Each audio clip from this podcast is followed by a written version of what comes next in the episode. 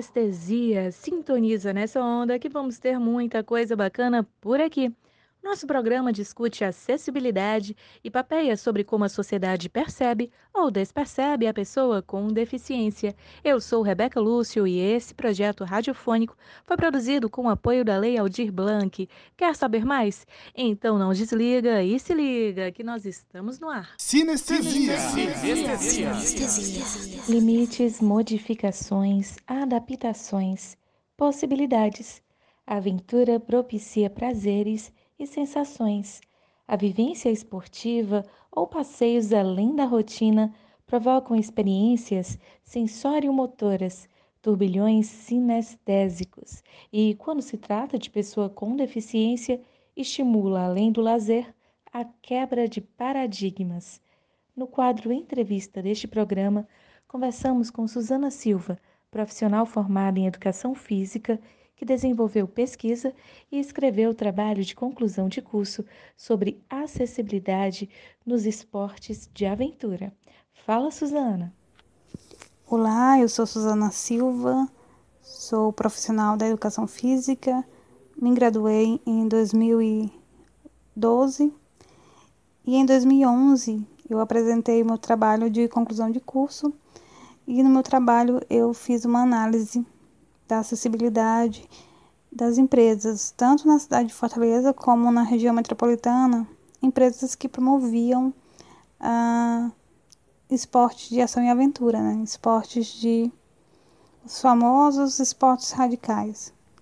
Durante a pesquisa, eu visitei 10 empresas e nessas 10 empresas eu fiz, apliquei um questionário para saber se que tipo de, de recursos eram utilizados por essas empresas para ah, que pessoas com deficiência pudessem né, participar de todos os as modalidades esportivas que eram oferecidas nessas empresas.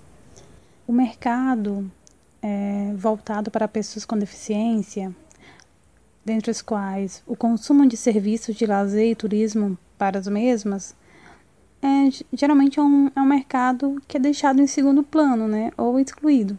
Então, na época que eu fiz o trabalho, era bem nítido o interesse da maioria das empresas por esse público.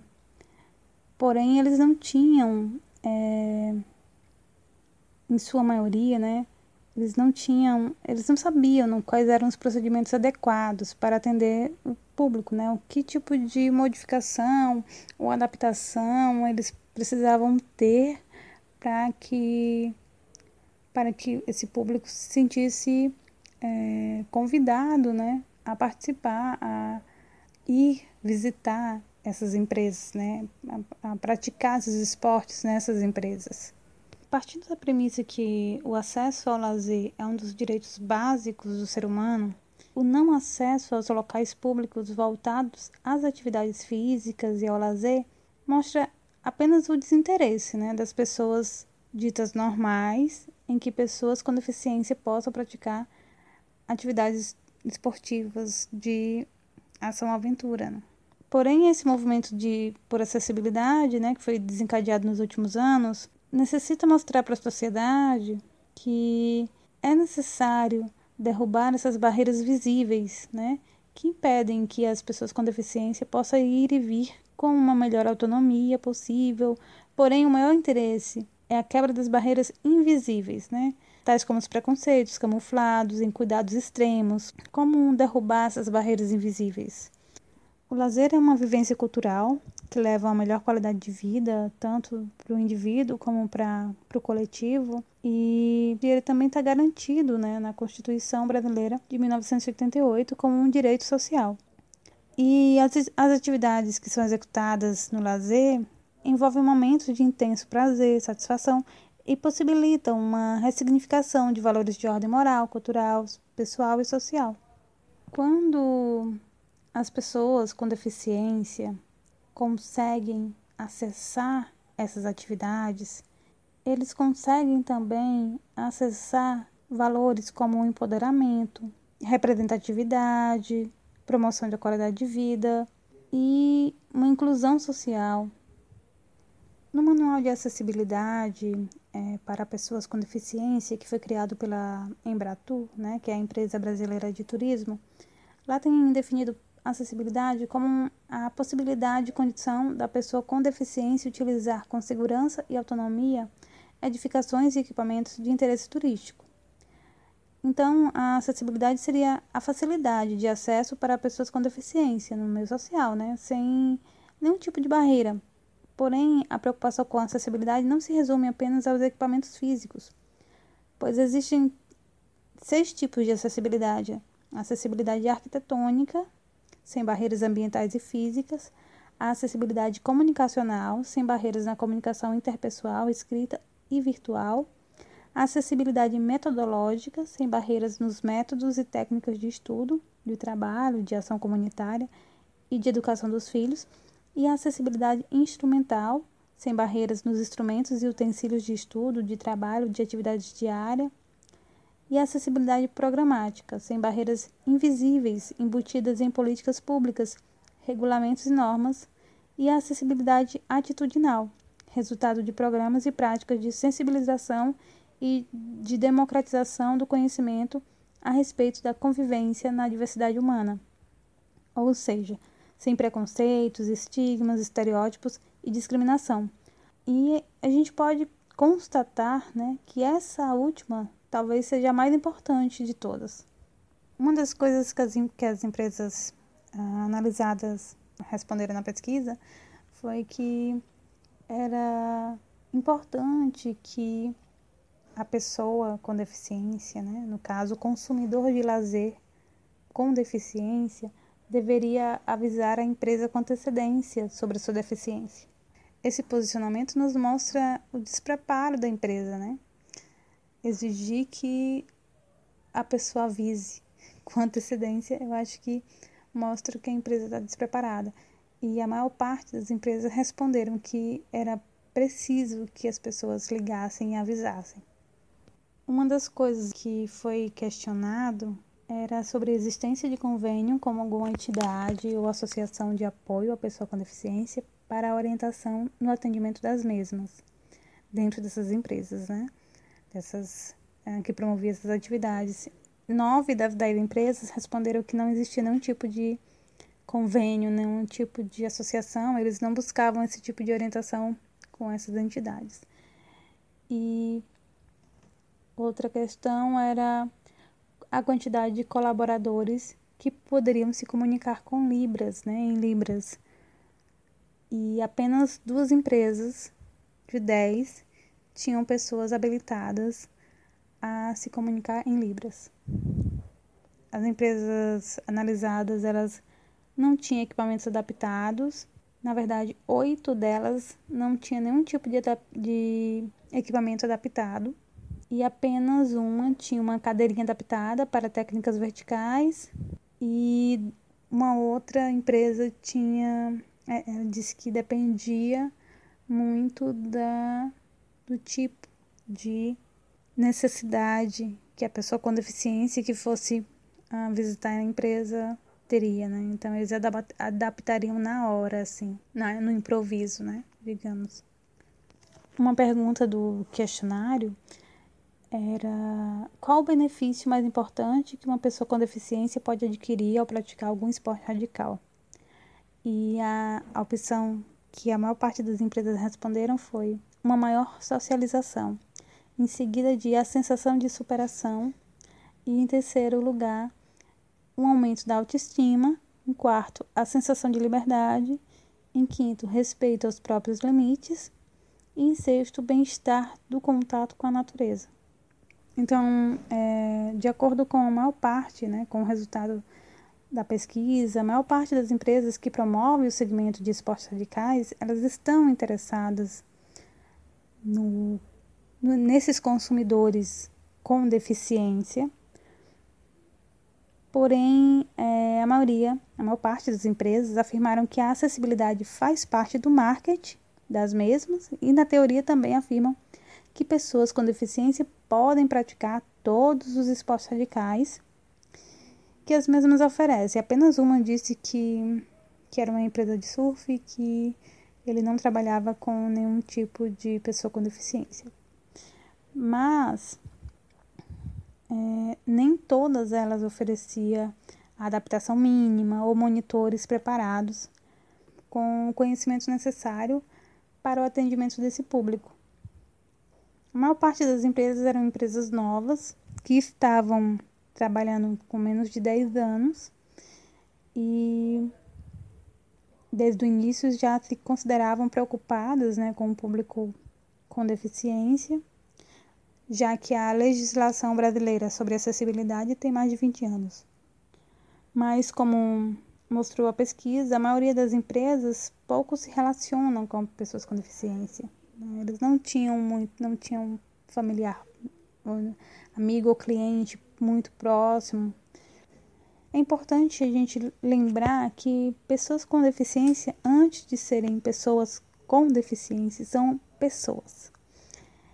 E elas saem para se divertir e elas levam, no mínimo, mais três pessoas com ela. Então, se faz necessário que essas empresas uh, levassem mais a sério esse público. Nos últimos anos, o mercado de lazer direcionado para as pessoas com deficiência ainda é um, é um segmento pouco explorado e continua necessitando de pesquisas, principalmente no que se refere ao segmento de esportes radicais, pois requer profissionais qualificados, criativos e destituídos de preconceitos para conseguir um bom embasamento teórico né, para a prática de adaptação das barreiras existentes, que irá realizar uma grande mudança de atitude da sociedade perante as pessoas com deficiência e possibilitar essas empresas que promovem o segmento a oferecer o acesso a uma boa qualidade dos serviços prestados, como é direito de todo e qualquer cidadão. Essas empresas elas precisam reconhecer a importância desse público com urgência, incentivar a, a qualificação de seus colaboradores e fomentar as adaptações necessárias em relação às estruturas visíveis e invisíveis que cercam este público diferenciado. Porque não é só uma questão de igualdade de direitos, mas uma questão de respeito ao direito de ser diferente. Assim, muito além de uma iniciativa de responsabilidade social, o incentivo à prática de esportes radicais por pessoas com deficiência é um incentivo à superação das dificuldades da vida e um compartilhar de momentos inesquecíveis. Esta foi Suzana Silva para o quadro Entrevista. Agora vamos acessar sentidos? Acessando os sentidos. Você já ouviu falar em projetos que tornam a praia mais acessível? Que moramos em um país tropical, abençoado por Deus e bonito por natureza, já sabemos, não é? O litoral brasileiro tem aproximadamente 8 mil quilômetros de extensão e contabiliza mais de 2 mil praias para curtirmos a brisa e nos refrescarmos no mar. Algumas cidades praianas têm projetos que possibilitam a cadeirantes e a pessoas com mobilidade reduzida também desfrutarem o verão.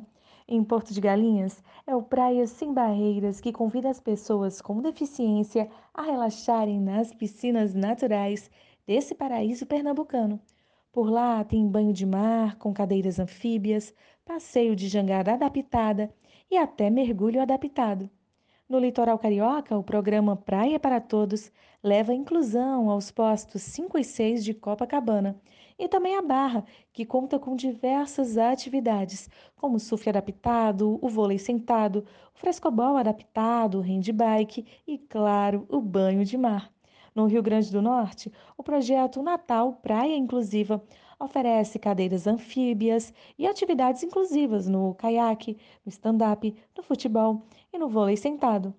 A praia de Guarujá e de Ilha Bela, em São Paulo, a praia de Atalaia, no Piauí, o balneário Rincão, em Santa Catarina, a praia do Camburi, no Espírito Santo, a praia de Iracema, em Fortaleza, e Guaratuba, Matinhos e Pontal do Paraná, no litoral paranaense. Também são alguns locais que têm projetos gratuitos que acessam os sentidos, tornando mais acessível esse passeio litorâneo. Fica a dica. Sintoniza nessa dica. A gente indica. A dica do dia é Desafio Sem Limites, filme em que um jogador de futebol americano, no auge da carreira, fica cego. Inconformado, mete-se em confusão e é preso. Na prisão, recebe a visita de um dentista que ficou paraplégico devido a um acidente e que lhe propõe uma parceria, enfrentarem juntos um campeonato de canoagem. Filme baseado em fatos reais. Sinestesia. E agora vamos de Rádio Conto. Hoje temos o último episódio da radionovela Um Romance Real, escrita por Maria Carvalho e adaptada por Leandro Mendonça. História que teve a atuação de diversos atores cegos de vários lugares do Brasil. Vamos descobrir o final desse enredo? Então, é só se ligar e acompanhar. Rádio Conto.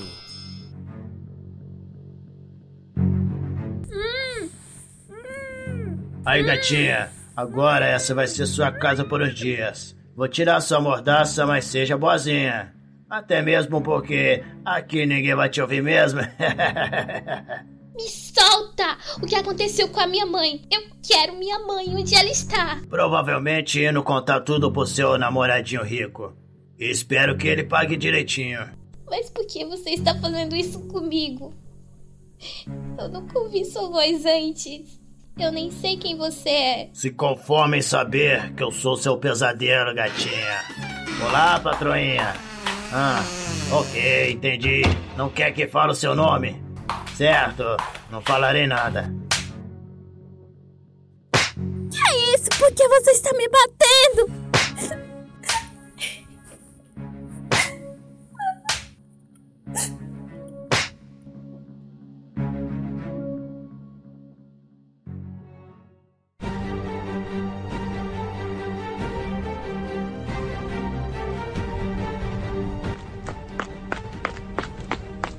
Onde está a Doris Batata? Está lá dentro com a sua namorada. Minha namorada? Que conversa é essa? Aquela bonitinha de olhos azuis que estava com você, não é a sua gata, não? A Julie está com a Doris? Está fazendo uma festinha. A menina gosta de uma tortura. O quê?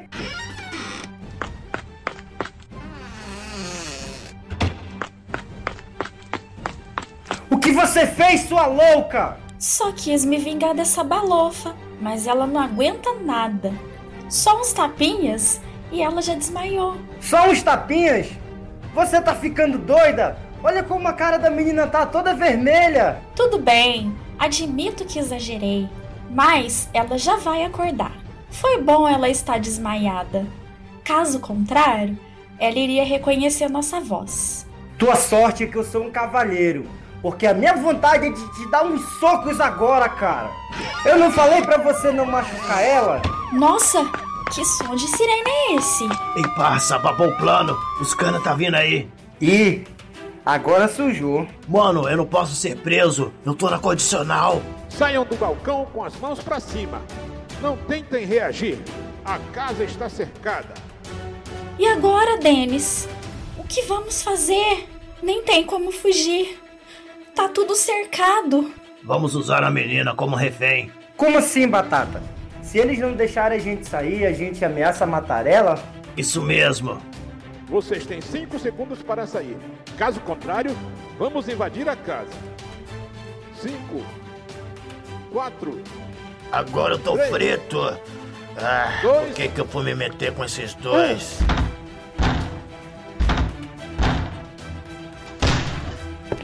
Todo mundo quietinho. Por favor, seu policial. Eu não tenho nada a ver com isso. Esse cara aí me obrigou. Sua boa filha de uma. Calem a boca os dois, antes que eu perca a paciência. Olhe, chefe. A menina está desmaiada e o rosto dela está todo vermelho. Chamem rápido uma ambulância.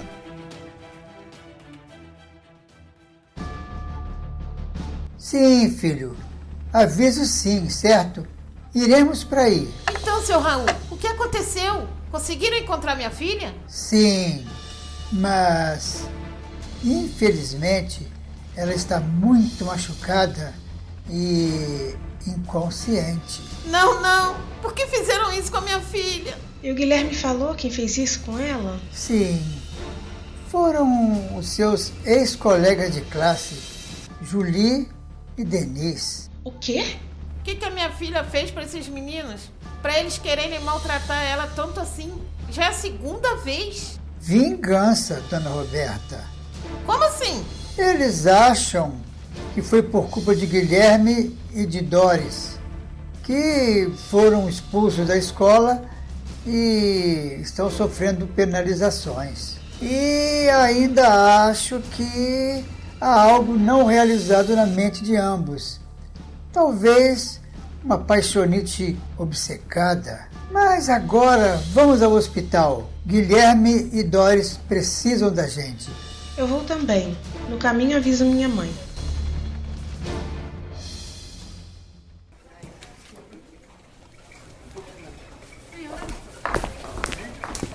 Guilherme, onde está minha filha? Dona Roberta, ela está sendo atendida. Os ferimentos que sofreu, graças a Deus, foram superficiais, mas ela ainda não acordou. Estão fazendo alguns outros exames. Preciso ficar com ela. Não podemos ainda. Ninguém pode entrar lá enquanto eles não terminarem de examiná-la. Guilherme, conte o que aconteceu lá. Quando eu cheguei, os policiais já tinham cercado a área e estavam entrando na casa. Quando eu vi aqueles dois juntos com o humilhante ali na minha frente, a minha vontade era matá-los. Mas quando vi Doris no chão toda ensanguentada, só pensei em ajudá-la. Só sei que os policiais os levaram na viatura e chamaram a ambulância para Doris.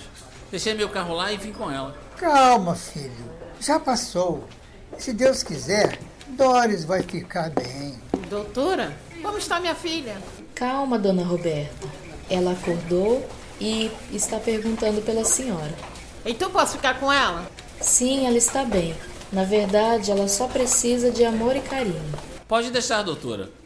Isso nós temos de sobra para oferecer a ela. Com certeza. O que ela sofreu poderá ficar na mente dela por algum tempo. E precisa de vocês para se curar mentalmente desse acontecido. Então quer dizer que os dois estão livres? Sim, como são de menor, não puderam ficar presos. E como os pais, e como os pais têm dinheiro, pagaram uma boa grana para tirar qualquer reformatório da lista deles. Mas não escaparam dos exames psicológicos. A Julie, por exemplo, foi diagnosticada com transtornos mentais graves e foi internada numa clínica para se tratar. E o Denis? Os pais do Denis o colocaram num colégio militar. Ele vai ficar internado lá. Acreditam que a escola vai lhe afastar de problemas. Deve ser muito triste para os pais verem os filhos nesta situação. É, mas pelo que parece, os pais preferem colocar nas mãos de instituições os problemas dos filhos do que lidar com eles. E talvez por isso que são assim. Não sei, Rosinha, porque minha mãe nunca me deu atenção e eu não optei pelos caminhos mais complicados como eles. É, mas você teve seu pai para te guiar, pelo menos, né? É, você tem razão. Papai, você sempre foi um paizão para mim. Oh, que fofo. Oi, gente. Oi, minha princesa, que bom que acordou. Sente-se, filha, para comer com a gente? Estamos falando do Denis e da Julie, amiga. Eu sei, deu para ouvir lá do quarto. Gente, eu tomei uma decisão e eu gostaria muito que vocês me ajudassem com ela. Diga, Doris, que decisão tomou? Querida, o que você fizer, vamos apoiar. Bom, eu decidi perdoar a Julie e o Denis. Como? O quê? Não se espantem. Quando eu fui depor lá na delegacia, o Denis perguntou se eu estou bem. E eu senti nele uma grande preocupação, o que me fez pensar que ele ainda é um menino que perdeu os sonhos e que, por conta de suas escolhas erradas, talvez não poderá ter aqueles sonhos que tanto almejava, como, por exemplo, ser jogador de futebol, principalmente após o tiro na perna que ele levou ao tentar fugir. Eu não consegui falar com a Julie, mas eu creio que ela também teve sonhos perdidos, principalmente com esse problema mental que ela descobriu que tem.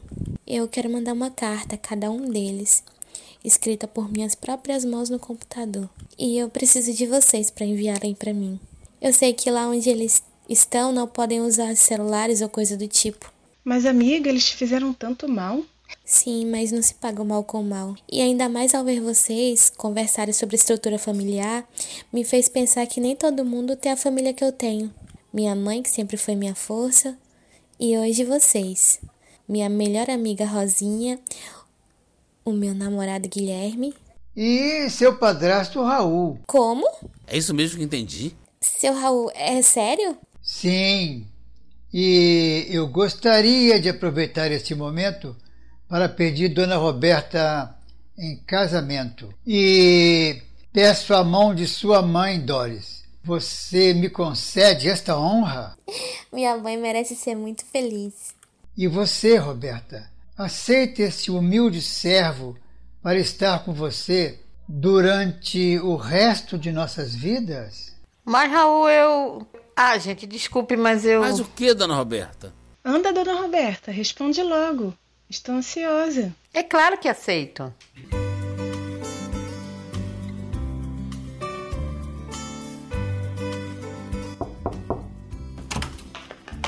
Pois não, senhor Raul. Oi, Doralice. Oi, dona Roberta. Doralice, sente-se, por favor. Doralice, já tem um bom tempo que trabalha conosco. Quando veio para cá, Guilherme era um rapazinho.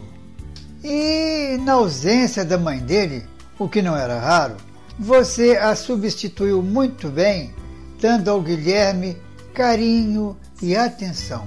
Por esta razão, eu e a minha querida Roberta queremos convidá-la para ser nossa madrinha de casamento. Eu? Madrinha? E aí, aceita? Mas é claro que aceito.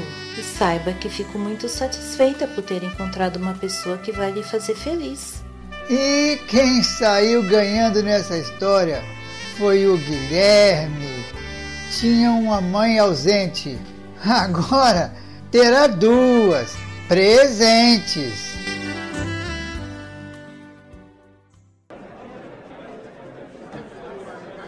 Meu amor, a festa está tão linda. Espero que a nossa seja assim também. O mais lindo é ver minha mãe tão feliz. Olha, amor, a Jéssica e o Rafael chegaram. Vamos lá falar com eles. Vamos sim. Oi, Jéssica. Oi, Rafa. Tudo bem? E aí, Guilherme? Tudo massa? Tudo super bem. Nossa, quanta felicidade. É que a gente tem uma notícia muito boa para falar para vocês. Não me diga que. Sim, eu e essa gatinha aqui estamos namorando. Também? Já era tempo, hein?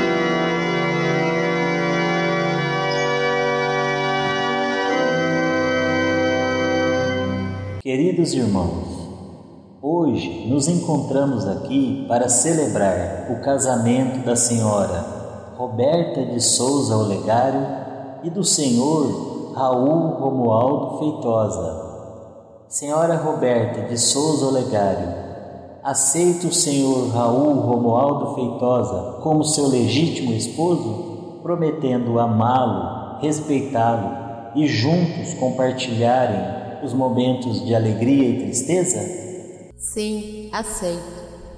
Senhor Raul Romualdo Feitosa, aceita a senhora Roberta de Souza Olegário como sua legítima esposa e promete amá-la, respeitá-la e juntos compartilharem os momentos de alegria e tristeza? Sim, aceito. Que Deus vos abençoe. Pode beijar a noiva.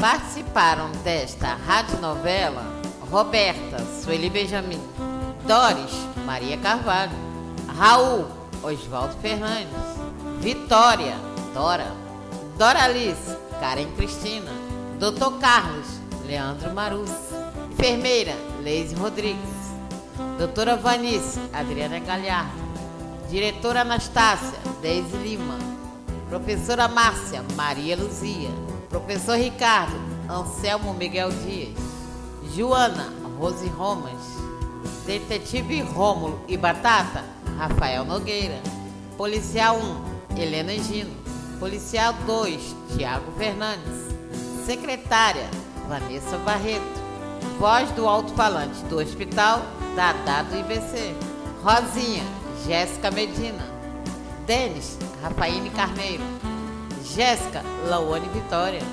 Rafael, Giovanni Souza, Padre, Paulo Henrique, assistente de produção, Sueli Benjamin, Guilherme e editor de áudio, Leandro Mendonça.